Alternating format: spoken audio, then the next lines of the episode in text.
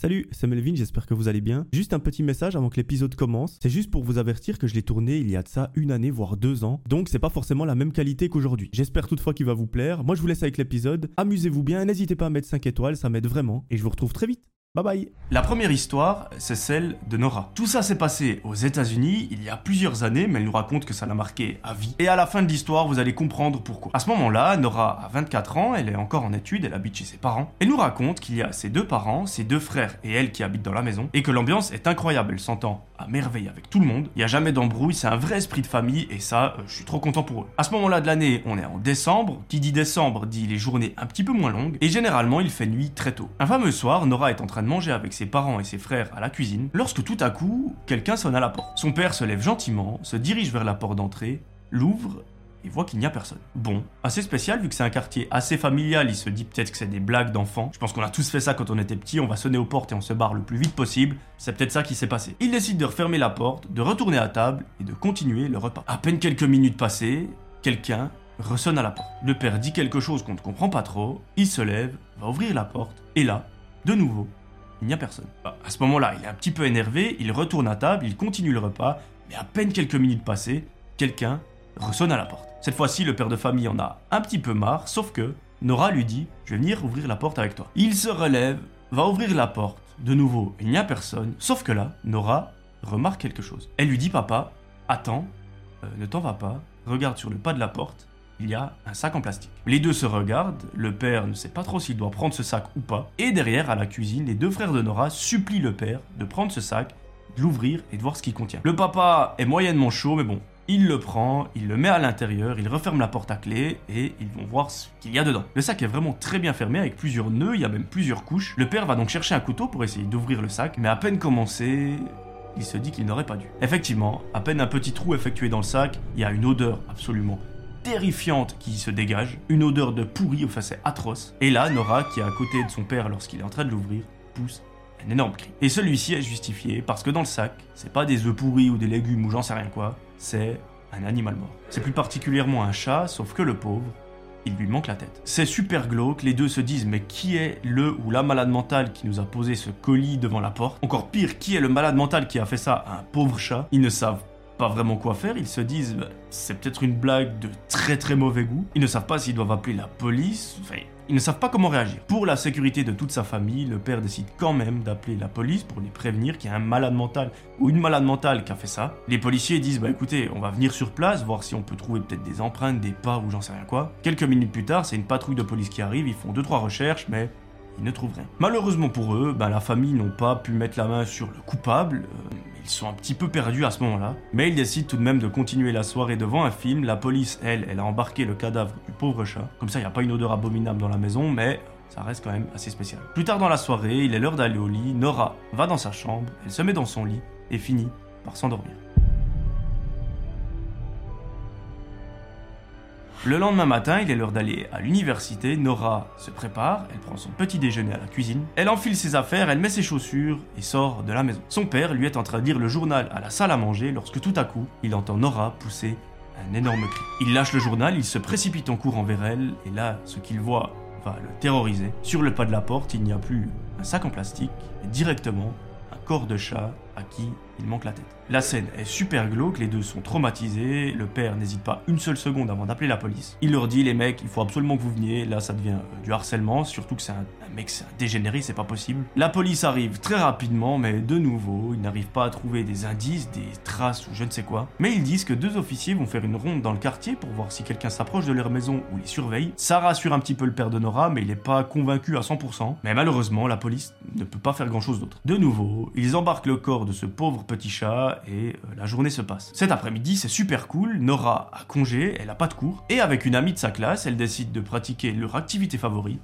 aller se promener dans la forêt. Les deux se retrouvent donc chez Nora, elles enfilent leurs affaires, elles partent en direction de la forêt. Elles marchent pendant plusieurs dizaines de minutes lorsque tout à coup, elles tombent sur une petite cabane. Cette petite cabane, elle semble assez classique, elle est en bois, il y a la place pour une personne, ça ressemble à un petit atelier, sauf que elle a l'air d'être abandonnée. L'humain est parfois un petit peu trop curieux, Nora et sa pote décident de s'en approcher et elles ont envie de la fouiller. Malheureusement pour elles, ce qu'elles vont découvrir à l'intérieur de celle-ci va les traumatiser à vie. Elles ouvrent la porte et une odeur. Quand je vous dis abominable, c'est l'adjectif le plus bas qu'on puisse utiliser, mais en ouvrant la porte, il y a une odeur terrifiante, des mouches par milliers qui sortent. Et elles ne peuvent même pas entrer parce que si elles entrent dans cette cabane, elles se disent on va tout simplement crever. Mais elles arrivent à distinguer plein de corps d'animaux qui il manque les têtes. Là, Nora fond en larmes. Le premier réflexe qu'elle a, c'est de prendre son téléphone, d'appeler son père et de lui expliquer ce qui est en train de se passer. Son père lui dit bouge pas, j'arrive. Et quelques minutes plus tard, il arrive en voiture. Là, il ne peut rien faire d'autre que constater les faits. Il prend son téléphone, appelle la police, il leur dit bah écoutez, on a la famille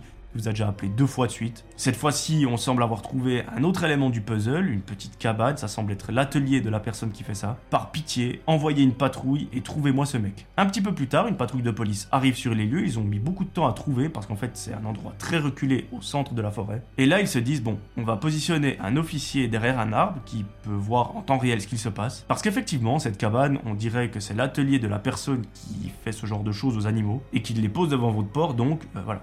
On va le mettre là, et si quelque chose se passe, on vous tient au courant. Nora, son père et sa pote retournent à la maison, histoire de souffler un petit peu, d'essayer d'oublier ce qui vient de se passer. Le père de Nora raccompagne l'ami de sa fille chez elle et il revient à la maison. En début de soirée, toute la famille se rejoint à table pour manger et quelques minutes après le début du repas, le téléphone du père se met à sonner. Il répond et à sa grande surprise, il s'agit d'un policier de la ville qui vient lui donner quelques nouvelles. Apparemment, ils ont arrêté un homme qui s'est rendu dans cette cabane. Il a été pris en flagrant délit parce qu'effectivement, dans sa main, il tenait une grande cage avec un chat dedans. Je vais pas vous faire un dessin, mais le sort du chat était plus ou moins scellé. Et bien heureusement, ce policier a eu le temps de l'arrêter avant qu'il commette l'irréparable envers ce chat. Donc au moins la vie de ce petit être a pu être sauvée. Ce dégénéré a été emmené au poste de police, il a été questionné pendant de nombreuses heures. En fait, ça s'est passé une petite heure après que le père de Nora, Nora et sa pote soient partis de l'endroit. Le mec explique à la police qu'il fait ça parce qu'apparemment il aime voir souffrir les animaux. Donc quand je vous dis que c'est un dégénéré, c'est un dégénéré plus plus. Parce que voir des animaux souffrir, personnellement, c'est la chose que je déteste le plus au monde. Mais après analyse, il s'avère que cette personne souffre de maladies psychiatriques très grave, mais ça n'excuse en tout cas pas son comportement. Au lieu de faire de la prison, il a été emmené dans l'hôpital psychiatrique de la ville et il a été pris en charge. Est-ce que c'est bien ou pas? Je ne sais pas. Parce que quand on fait ça à des animaux, est-ce qu'on est récupérable? J'en ai aucune idée. Mais en tout cas, vous dites-moi ce que vous en pensez en commentaire. À partir de ce jour-là, Nora et sa famille ont été absolument traumatisés par ces histoires. Plus particulièrement Nora, elle est suivie aujourd'hui par un psychologue pour en parler. On pourrait se dire ça fait plusieurs années que c'est passé, mais elle, ça la marque encore énormément. Et pour le coup, j'ai envie de dire que je la comprends. Sincèrement, je ne sais pas comment on peut faire du mal à un animal, que ce soit même lui mettre un coup de pied. Moi, c'est quelque chose qui me dépasse totalement, et quand je vois une vidéo comme ça sur les réseaux sociaux, je préfère ne pas rencontrer la personne qui fait ça, parce que sinon, je pense que je finis en prison à vie. Voilà, c'est la fin de cette première histoire. Je suis vraiment très triste pour tous les chats qui ont perdu la vie, bien évidemment. Euh, c'est une histoire que j'ai trouvée sur internet. Prenez-la avec des pincettes, mais ça me surprendrait même pas que des malades mentaux fassent ça. La deuxième histoire, vous allez voir, elle est assez courte. Malheureusement, elle n'est pas forcément plus joyeuse que la première, parce que cette fois-ci, c'est pas des animaux qui vont être en danger, c'est des humains, donc euh, c'est un peu la même chose. Aujourd'hui, c'est Cynthia qui nous raconte son histoire. Ça s'est également passé aux États-Unis. Est-ce que c'est bizarre?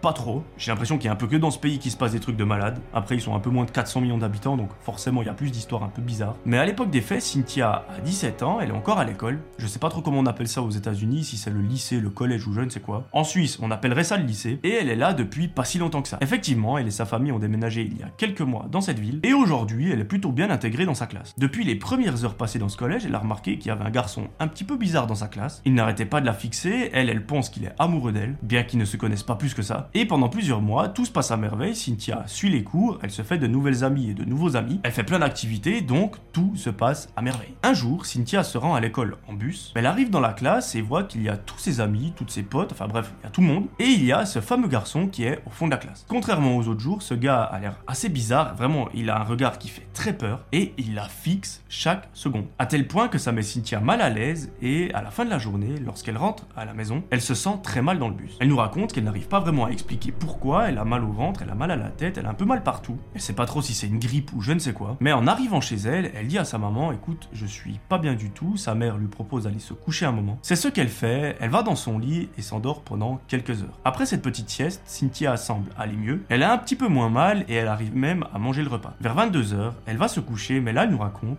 qu'elle n'arrive pas du tout à s'endormir. Elle nous explique qu'en fait, il y a quelque chose qui la bloque, elle n'arrive pas à, trouver le sommeil. Bien qu'elle soit fatiguée, elle n'arrive tout simplement pas à s'endormir. Elle n'arrive pas à s'endormir à tel point que le lendemain matin, elle a fait une nuit blanche. Elle n'a pas fermé l'œil une seule seconde de la nuit, et lorsque sa mère entre dans sa chambre pour la réveiller, bah elle, elle ne s'est jamais endormie, du coup elle dit à sa mère, je peux pas aller à l'école dans cet état, j'ai pas dormi une seule seconde. Sa mère voit que sa fille est dans un état désastreux, elle lui dit, bah écoute, reste tranquille aujourd'hui, tu vas pas à l'école, tu retourneras demain. C'est pas si grave de louper un jour, mais euh, demain, on y va. Par contre, ne dors pas durant la journée parce que sinon tu vas être décalé et là, c'est le début de la fin. Pendant la matinée, Cynthia s'occupe, sa mère aujourd'hui ne travaille pas, donc elle est à la maison. À midi vient l'heure du repas, sa mère l'appelle pour aller manger. Et vu qu'elles sont que les deux, sa mère, exceptionnellement, allume la télévision. Elle commence le repas lorsque tout à coup, la chaîne d'information en continu annonce un événement assez tragique. Sa mère pose ses services, elle décide d'écouter parce qu'apparemment ça concerne la région. Et là, elle commence sérieusement à bader lorsque le présentateur annonce qu'apparemment il y a eu